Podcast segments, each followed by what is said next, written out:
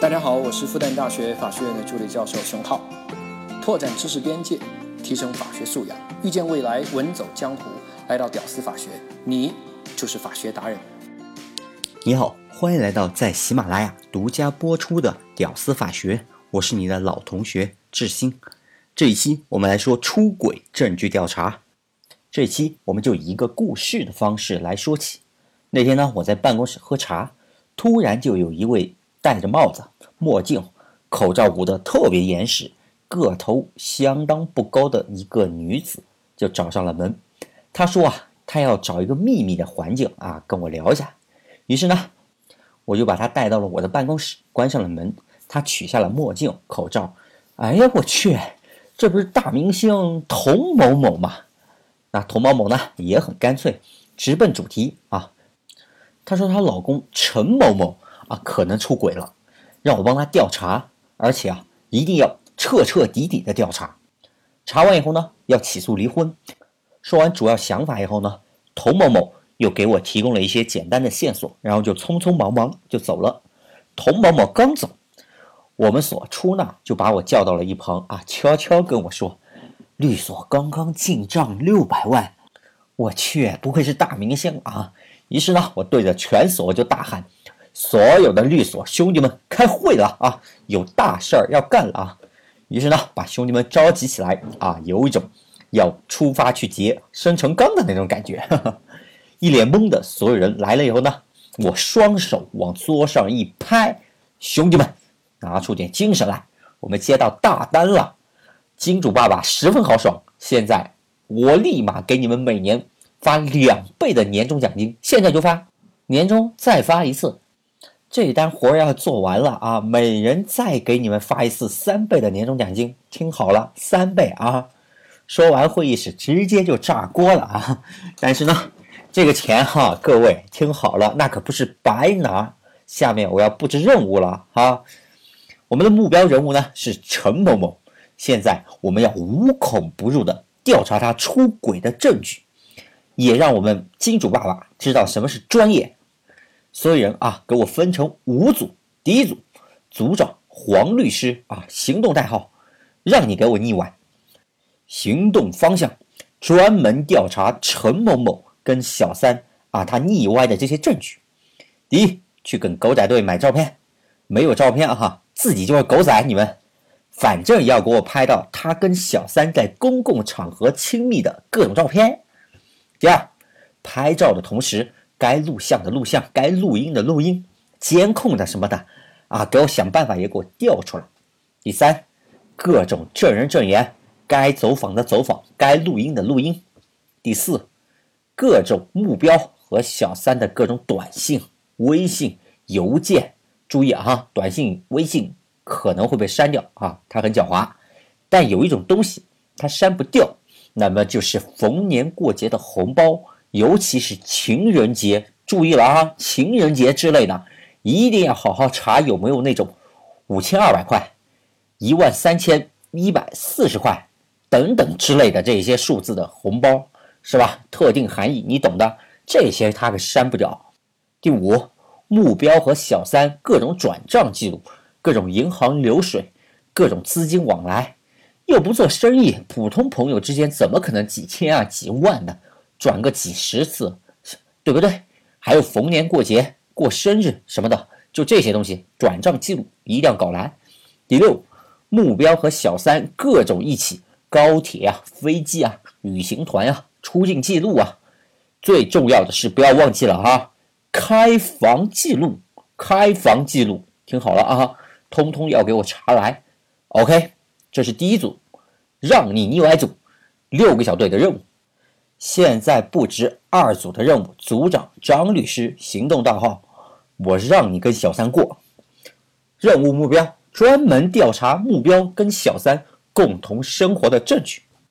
一队，去给我调查啊，小三生活过的各种小区，他们的。租房记录、购房信息，一定要找到目标给小三租房、给小三买房等等这些记录，什么中介啊、房管局啊、公证处啊什么的全走起来。但凡出现过目标信息的那些证据，全部收集起来，对吧？小三买房子，你来签什么字，你来付什么款，你说不过去的，对吧？什么目标付定金啊，留联系方式啊，等等，全部都要。二对，小三所在的小区那个物业，你给我去，是吧？查目标的信息，有没有留下联系方式，有没有交过物业费、垃圾费、水电费等等，都要。三对，小三的楼下、对门、隔壁、邻居、保安、门卫、保洁。通通给我走访起来，一定要无孔不入，找到相关的证人，他们出双入对的这些证人证言一定要搞到。第四对，小三待过的那个街道办、社区、居委会，哪怕村委会，通通走访起来，什么社保信息啊、赞助信息啊、生育信息啊，通通给我查一遍。OK，这是二组四个小队的任务。好，三组，你们任务来了哈！组长李律师，行动代号孩子无辜，但你不是，专门给我调查小三的孩子情况。一队，医院给子女登记的卡片，各种登记信息都算在里面了，要去给我搞到。二队，社区街道办办准生证的信息，这个你们可以和二组四队联系好啊，他们也要去街道办，搞不好你们俩可以一起弄。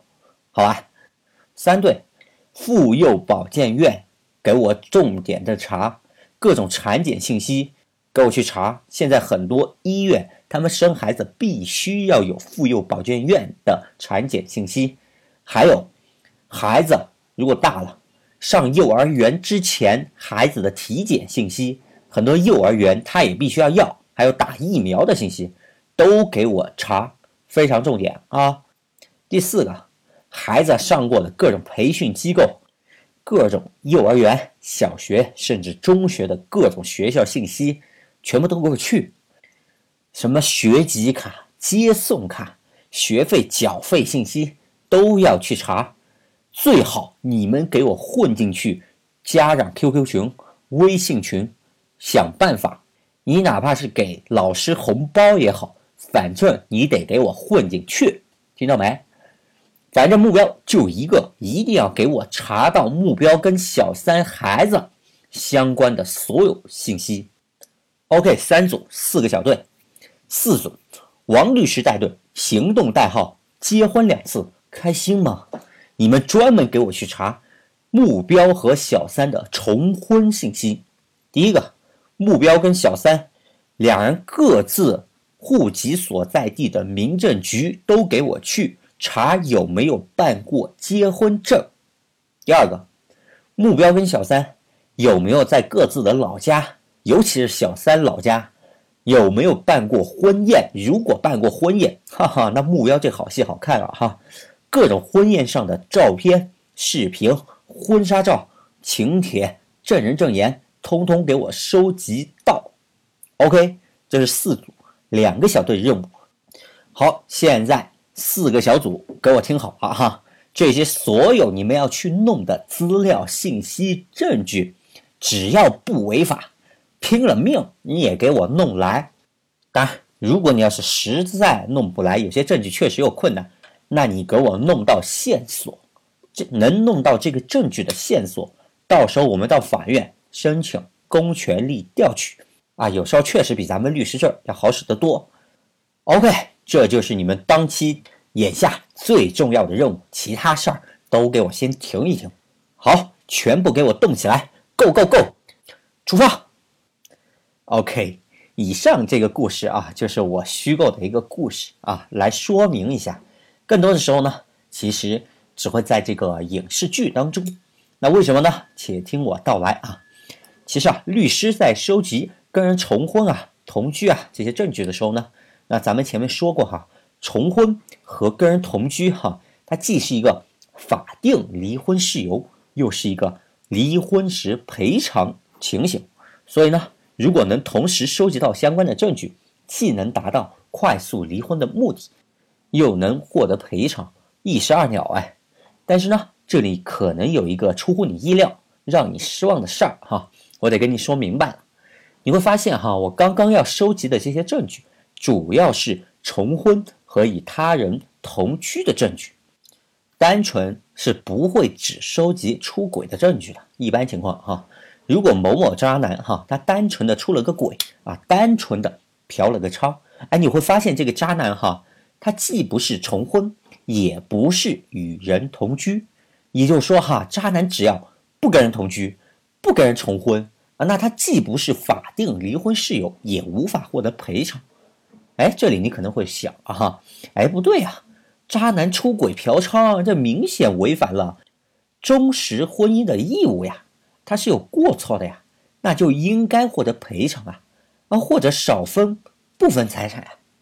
可惜的是哈，整个婚姻法哈，只有三个地方涉及到了过错问题，第一个。关于军人婚姻那个地方有一个，第二个关于无效婚姻那里有一个，这俩都没关系。最后一个呢，就在这个地方损害赔偿这儿有一个，其他的啊，像什么婚姻法解释一啊、二三啊，那都可没说呀。什么过错方要赔钱或者少分财产这些事儿哈都没说哈，顶多是在程序上。啊，有那么一点微不足道的优势哈。那这里呢，你可能会说，哎，我不是听说过哈这个照顾女方原则吗？啊，那你说的可能是婚姻法三十九条规定啊，说的是在分配财产时候照顾子女和女方利益的原则。但是呢，这里跟男的出轨啊、男的嫖娼啊这些啊没啥关系。哪怕是这个男的哈，他从来不出轨。他性无能啊，就这么一个男的，那也是要照顾女方，是吧？说白了，照顾女方跟男的出不出轨没有关系。所以啊，从现在的情况来看，可能会让你失望的现实是，哈，男人简单的出个轨、嫖个娼，对离婚的判决结果啊，他这个影响远远远远没有你想象那么重要。所以啊，我们国家这个婚姻法啊，对这个男的简单出个轨什么的，啊，还是比较宽容的。好的，本期节目就到这里，我是志熙，能听到最后的都是真爱。我们下期再见。Beautiful girl all over the world. I could be chasing, but my time would be wasted. They got nothing on you, baby. Nothing on you, baby. They might say hi, and I might say hey.